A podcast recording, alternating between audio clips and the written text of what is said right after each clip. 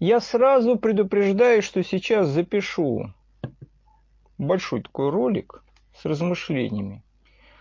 Возможно, довольно-таки странными о родине, и буду много цитировать русскую поэзию.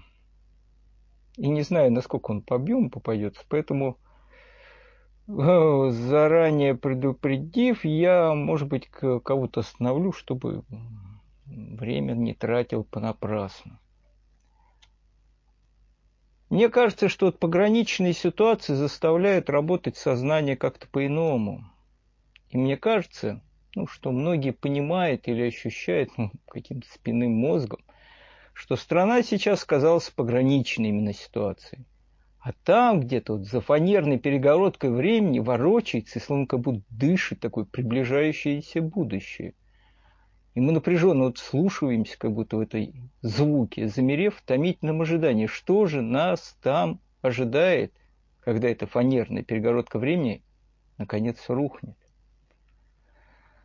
Занят ли я каким-то делом, или еду в транспорте, или лежу на диване, а все перебираю мысли, как вот какие-то гроши в кармане, как будто пытаясь что-то сосчитать. Я вспомнил, как после армии я вот вчитывался в сборник стихов Блока. Ну, мне не все стихи нравятся. Я не могу сказать, что мне полностью нравятся стихи какого-то поэта. Некоторые вот стихи сбивали своим ритмом, некоторые сразу цепляли, оставаясь в уме на долгие годы у меня. И одно из таких стихотворений меня зацепило – Грешить бесстыдно, непробудно, Счет потерять ночам и дням, И с головой от хмеля трудной Пройти сторонкой в Божий храм. Три раза поклониться долу, Семь осенить себя крестом, Тайком к заплеванному полу Горячим прикоснуться лбом. Кладя в тарелку грошек медный, три, да еще семь раз подряд поцеловать столетний, бедный и зацелованный оклад. А воротясь домой обмерить, на тот же грош кого-нибудь и пса голодного от двери, икнув ногою, отпихнуть, и под лампадой у иконы, пить чай, отщелкивая счет, потом переслюнить купоны — пузатый, отворив комод. И на перины пуховые в тяжелом завалиться сне. Да и такой моя Россия, ты всех краев дороже мне. Я вот сейчас его вспомнил и снова ему подивился. Если бы не две последние вот эти строчки – но это стихотворение бы выглядело как вполне такая, знаете, цельная сатира или просто излияние негодования, ну, к которому мы уже привыкли.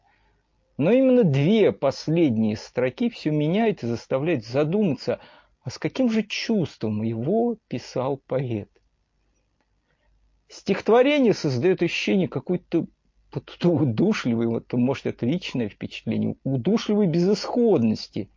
Именно перины пуховые, на которых забывается в тяжелом, именно таком тяжелом сне, как будто материализует эту вот удушливость. Проваливайся в эту мягкость, как какую-то трясину, погружайся в тяжелое такое похмельное забвение, и вот уже нечем дышать. Общую эту безысходность подчеркивает и мотив какой-то вот этой религиозности, который тоже предстает какой-то фальшивой, удушливой перенной обрядности – Именно то, что даже религиозность безблагодатна, делает замкнутость этого мирка полным. Ведь именно сакральности должна быть к этим вот окошкам в мир иной. Ну и это окошко наглухо заколочено. Но в конце Блок вдруг исповедуется в любви. Да и такой моя Россия, ты всех краев дороже мне.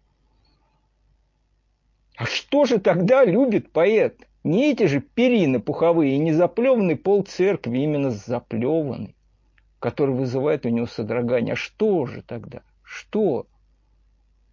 А вот еще. Блок кричит через пропасть отчаяния о своей любви. Что же это за любовь такая? Россия, нищая Россия, мне избы серые твои, Твои мне песни ветровые, как слезы первой любви. Ну, разве это все не странно? Вот представьте этот образ, нищие, серые избы, подвой ветра, и вдруг, как слезы первой любви. Что за любовь такая? Другое его стихотворение сразу начинается с признания в любви. «Русь моя, жизнь моя». Это признание какое-то личное, проникновенное, вовсе не похожее на такой привычный нам казарменный патриотизм, которым пичкает нас пропаганда. Блок любит родину как женщину. Так можно обращаться только к возлюбленной. Русь моя, жизнь моя. Но тут же через запятую вместе ли нам мается? Ясно, что история этой любви есть история страдания. И эта влюбленность связана с ужасом. Русь моя, жизнь моя, вместе ли нам мается? Царь да Сибирь, да Ермак, да тюрьма. Эх, не пора ли разлучиться, раскаяться? Вольному сердце, на что твоя тьма? Знал ли что, или в Бога ты верила? Что там услышишь из песен твоих? Чуть начудила, да мере намерила, Гатей дорог до столбов верстовых. Лодки до грады по рекам рубила ты, Но до царьградских святынь не дошла. Соколов, лебедей в степь распустила ты, Кинулась из степи черная мгла. За море черное, за море белое, В черные ночи и в белые дни Дико глядится лицо онемелое, Очи татарские мечут огни. Тихое, долгое, красное зарево Каждую ночь над становьем твоим. Что же маячишь ты, сонная марева, Вольным играешься духом моим? Блок влюбленно глядится в лицо Родины, но с содроганием находит в нем дикую какую-то онемелость. Татарские очи мечут огни и тьму. Образ России страшный, можно сказать, апокалиптический. Красное зарево, сонное марево, окаменевшее лицо с огненными очами. Когда только скользишь по этим строкам одним ленивым умом, не воспроизводишь сознание образный ряд, то не понимаешь всего драматизма этого стихотворения. Блок любит свою родину, которая есть его жизнь, или он ей ужасается. У Максимилиана Волошина есть, как мне кажется, созвучное стихотворение России. Что менялось, знаки и возглавия, тот же ураган на всех путях. В комиссарах дурь самодержавия, взрывы революции в царях. Вздеть на виску, выбить из-под клети и швырнуть вперед через столетия, вопреки законам естества, тот же хмель и та же трын-трава. Нынель, дарель, все одно и то же. Волчьи морды, машкеры рожи, спертый дух и одичалый мозг. Сыск и кухня тайных канцелярий — Пьяный гик осатанелых тварей, жгучий свист, шпицрутынов и роск, дикий сон военных поселений, фаланстер парадов и равнений Павлов, Аракчеевых, Петров, жутких гачин, страшных Петербургах, замыслов неистовых хирургов и размах заплечных мастеров. Стихотворение еще более мрачное, но и время написания уже другое, 1920 Но обратите внимание на знакомый образ «Ветер» как часть образа России. Только это уже не песни ветровые блока, а бушующий ураган. Этому ветру воложено даже стихотворение посвящено «Северо-восток». Расплясались, разгулялись бесы по России вдоль и поперек, рвет и крутит снежные завесы, выстуженный северо-восток. В этом ветре вся судьба России, страшная безумная судьба в этом ветре гнет веков свинцовых, Русь Малют, Иванов, Годуновых, хищников, опричников, стрельцов, свежевателей живого мяса, чертогана, вихря, свистопляса, быль царей и явь большевиков. Ледяной ветер, в котором поэту видится судьба России страшная, безумная, кровавая. В другом стихотворении Волошин так говорит об этом роке. Темен жребий русского поэта, неисповедимый рок ведет Пушкина под дуло пистолета, Достоевского на эшафот. Ветер появляется, пожалуй, наверное, в самом страшном стихотворении Андрея Белого «Веселье на Руси».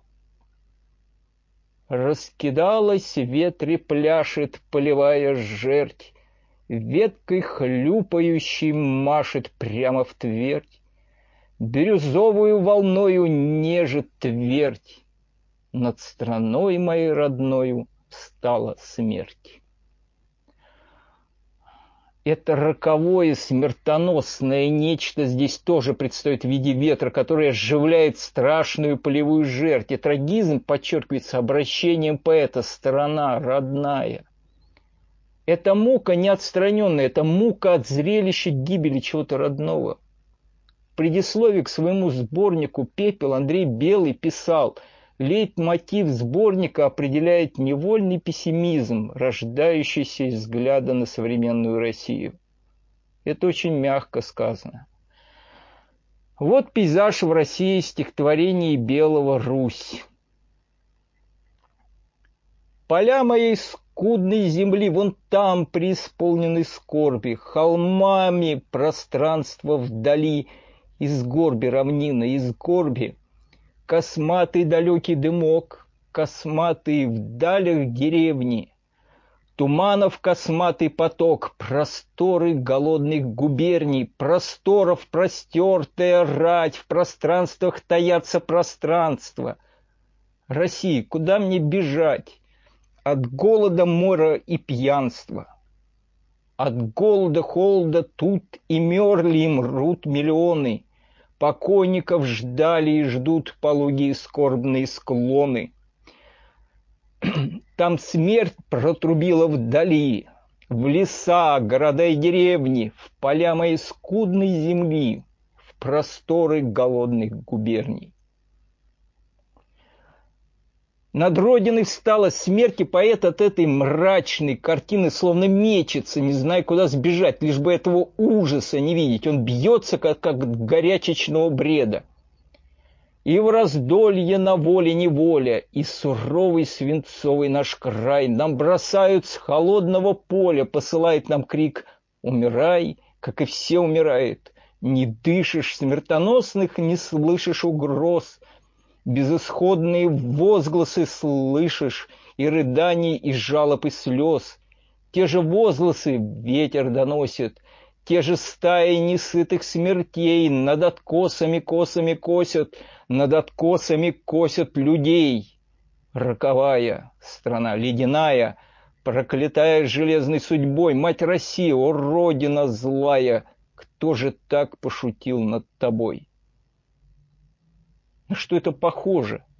Над откосами косят людей. Если вы никогда не видели картину Брейгеля «Триумф смерти», то обязательно поглядите на нее.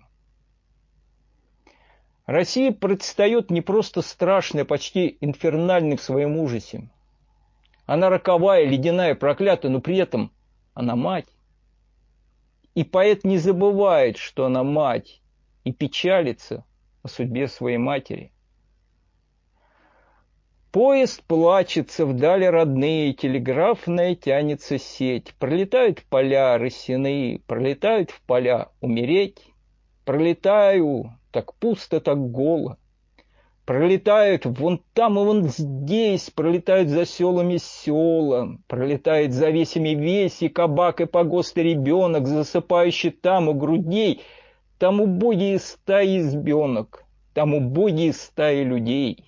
Мать Россия, тебе мои песни, о, немая, суровая мать, здесь и глуши мне дай, и безызвестней непутевую жизнь отрыдать.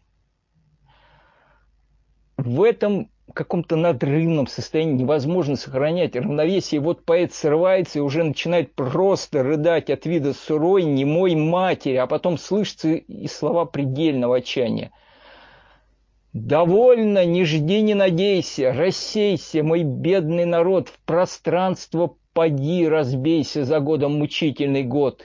Века нищеты и безводья, позволь же, о, Родина-мать, в сырое пустое раздолье, в раздолье твое порыдать. Туда, на равнине горбатой, где стаи зеленых дубов волнуется купой подъятый в косматый свинец облаков, где по полю оторопь рыщет, восстав сухоруким кустом, и ветер пронзительно свищет ветвистым своим лоскутом, где в душу мне смотрит из ночи поднявшись над сею бугров, Жестокие желтые очи безумных твоих кабаков. Туда, где смертей болезни лихая прошла колея, Исчезни в пространстве, исчезни, Россия, Россия моя. Белый он блестящий художник, но вот образы стихотворения настолько яркие, что словно бы смотришь киноленту. И что это за пейзаж? где по полю отрыв рыщет. Это сильнее, чем фильмы Хичкока. И опять этот пронзительный ветер, от которого не укрыться. Все это напоминает какую-то аномальную зону из пикника на обочине. И вот в слезах и ужасе поэт просто кричит от отчаяния. «Исчезни в пространство, исчезни, Россия, Россия моя!» Но ведь это же не холодная ненависть иностранца или западника, которым Россия просто вот ненавидит. Тютчева вспомним. Не поймет и не заметит гордый взор иноплеменный, что сквозит и тайно светит в многоте твоей смиренной. Белый даже в этом стихотворении называет Россию матерью. Он не забывает, что она мать. И весь его надрывный ужас от того, что это мать, а не просто чуждое страшное явление. Волошин пишет, в мире нет истории страшней, безумнее, чем история России. Почему мне все это кажется важным? Почему я обращаюсь сейчас именно к поэтам, а не к более там каким-то рациональным источникам? Что вообще может доказать поэзия? Это ведь не точное знание, не политология, не факты какие-то. Мне кажется, что поэзия именно важна тем, что касается областей, которые выходят за рамки рациональности.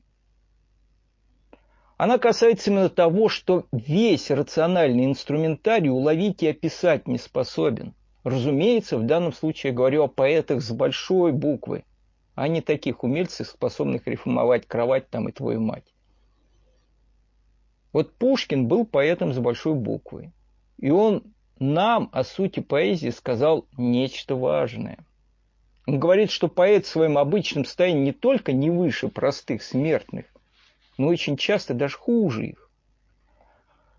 Пока не требует поэта к священной жертве Аполлон, в заботах суетного света он малодушно погружен. Молчит его святая лира, душа вкушает хладный сон и меж детей ничтожных мира, быть может, всех ничтожней он. В своем обычном состоянии поэт ничтожнее самых ничтожных детей мира. Это говорит Пушкин, который сам ведал, что такое поэзия и вдохновение. Но так происходит, пока поэт находится в состоянии этого хладного сна. Но лишь божественный глагол до слуха чуткого коснется, Душа поэта встрепенется, как пробудившийся орел.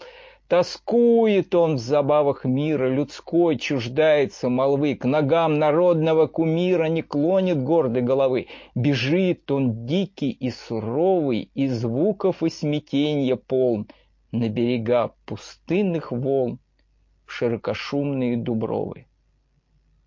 Вот что такое подлинная поэзия. Поэт не своими словами говорит, поэт фактически одержимый его устами говорит иное. Поэт это проводник, он подобие шамана. И в состоянии поэтического транса, вдохновения ему открывается нечто такое, что недоступно двухмерной рациональности. Двухмерное не охватывает трехмерное, ему недоступна глубина. И когда поэты говорят что-то странное России, то стоит к словам прислушиваться.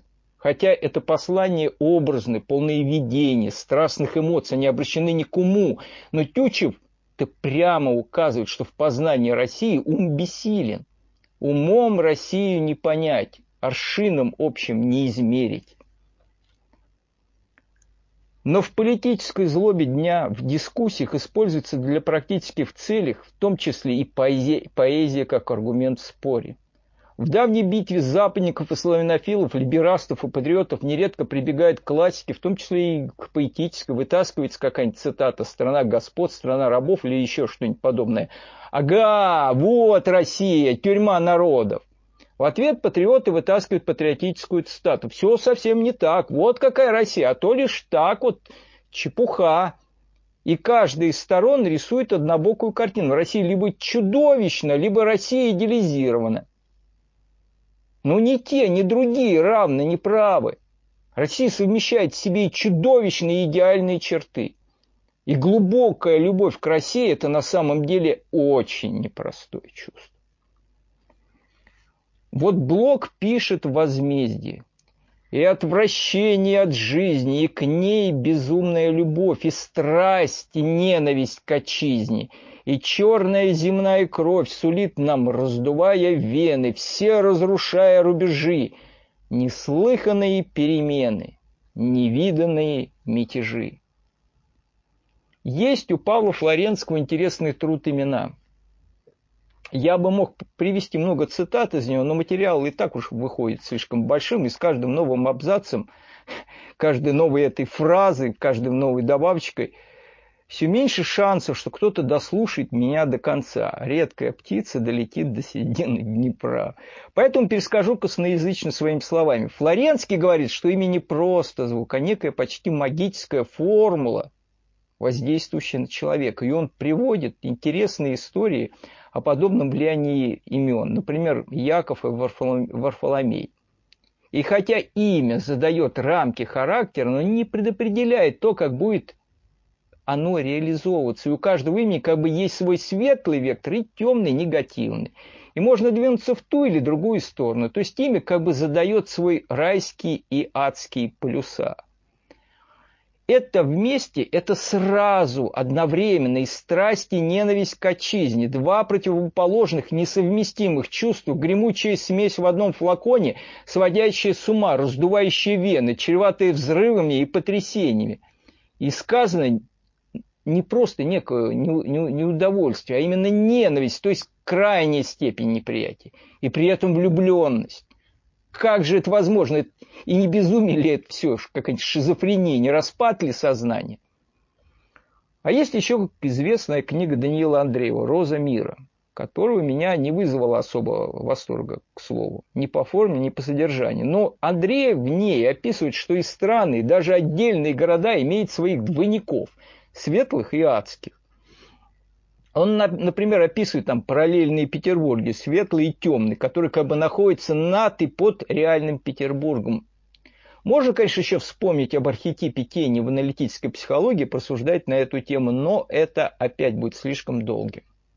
Лучше я напомню французскую комедию с Депардье «Между ангелом и бесом», но если вы помните, там по сюжету одному циничному бизнесмену для раскаяния посылается, посылает ангела-хранителя. Но для сохранения равновесия священнику посылает бес одновременно.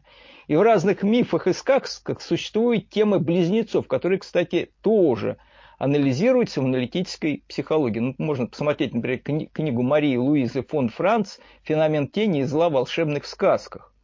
Так это к чему я все это веду? Образ России двойственен. Есть светлый Китежград, потаенный и незримый.